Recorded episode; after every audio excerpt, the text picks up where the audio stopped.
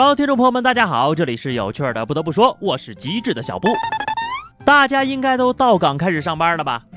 虽然清明节过完了，但是我们还是要祭奠一下英年早逝的小长假。毕竟只有短短的三天，他还是个孩子呀。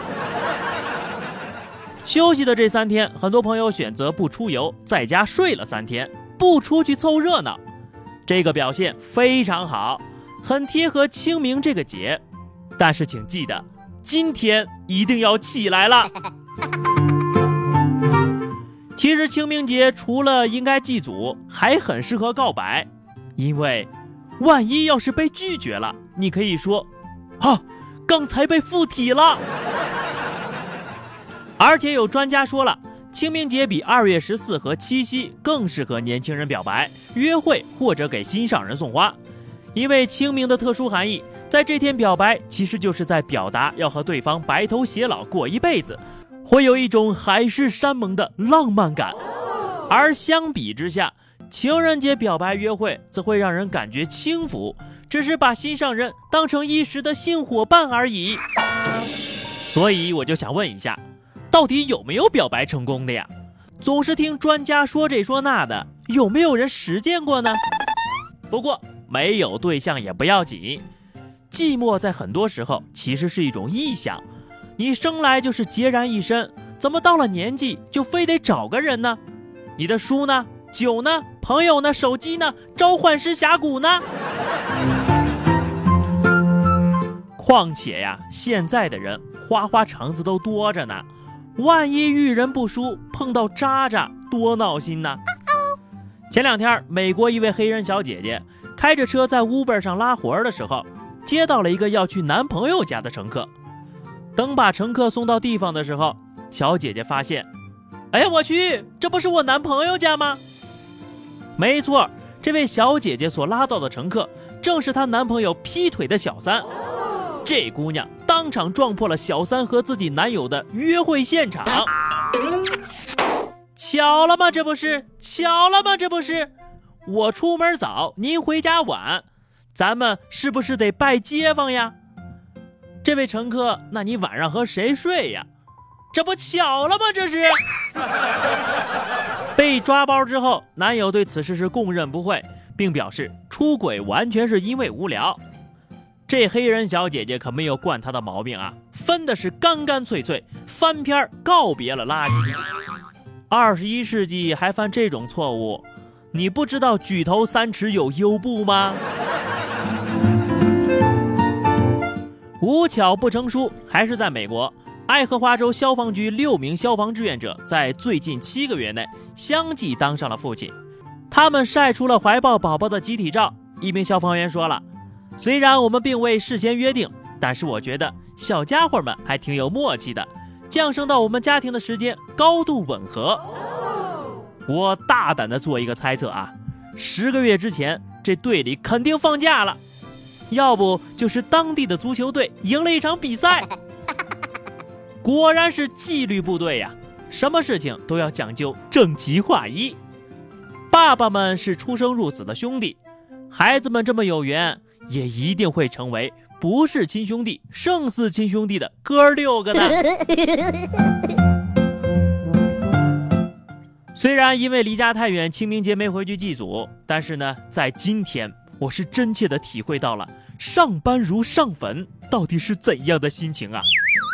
其实呢，大家没有休息过也没关系啊，只要胆子大，清明九天假，只要够牛逼，放假到五一。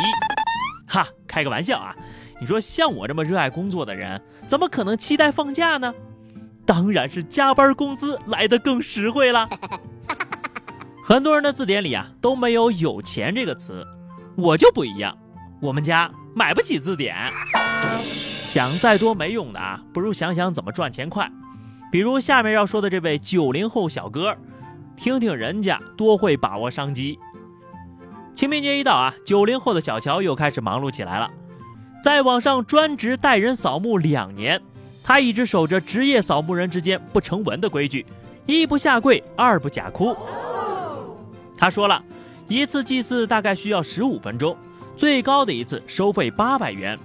能帮别人完成心愿，表达心意，我觉得这并不只是一桩生意，更是一种成人之美。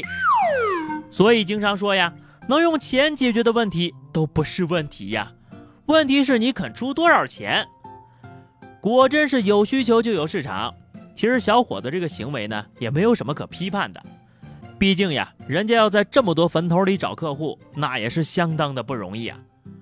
但不得不说的是，清明扫墓思念亲人，追思恩情才是关键。代人扫墓还有什么情感可言呢？别让扫墓名存实亡啊！我好奇的问一句啊，这个咱们的听众有没有谁是找人代扫墓的呢？代人扫墓这事儿终归有点累。天晴了，我去看看谁家在晒被子。福州的吴大姐拿出了一床很久没有用到的棉被到阳台上去晒。就在她抖被子的时候，突然里边掉出了许多百元大钞。吴大姐赶紧给上班的丈夫打电话呀。丈夫说了，那是她藏在被子里的私房钱，有四万块呢。后来在民警的帮助下，吴女士找回了三万六千多块。敢藏私房钱，她老公你还好吗？你选吧，是跪搓衣板呢，还是跪榴莲呢？还好只是少了四千块，要是这四万都没了，我估计这丈夫呀，以后一日三餐都有人喂了。哎，那什么，已婚的姐姐们可以试试啊，没事抖抖被子，说不定就有意外惊喜了。好的，下面是话题时间。上上期话题是你最穷的时候是怎么过来的？听友小双说了，最穷的时候呀，小学一直放学吃手抓饼的我，吃了一个星期的辣条，这就是我小时候一直很胖的原因。啊，你让我想起了当年我手持零花钱最巅峰的时期，也不过就是晚上呀吃一个手抓饼加辣条。上一期的话题是最有效的撩妹方式。还是忠实的听众小双回答的，我觉得呀，上去直接怼墙上就是最好的撩妹方式了。毕竟我已经是一个见到萌妹子就叫老婆的帅妹子。那啥，这就是你把人家姑娘弄得脑震荡的原因吗？好的，那么最近呢，有听众反映啊，这个话题普遍都跟情侣有关，太不人道了。今儿呢，我们就聊一个有趣的啊。大家小时候都买过存钱罐吧？说一个你努力攒钱的经历啊，又是为了买点什么呢？欢迎在节目下方留言，或者通过微信公众号 DJ 小布的推送互动。下期不得不说，我们不见不散吧，拜拜。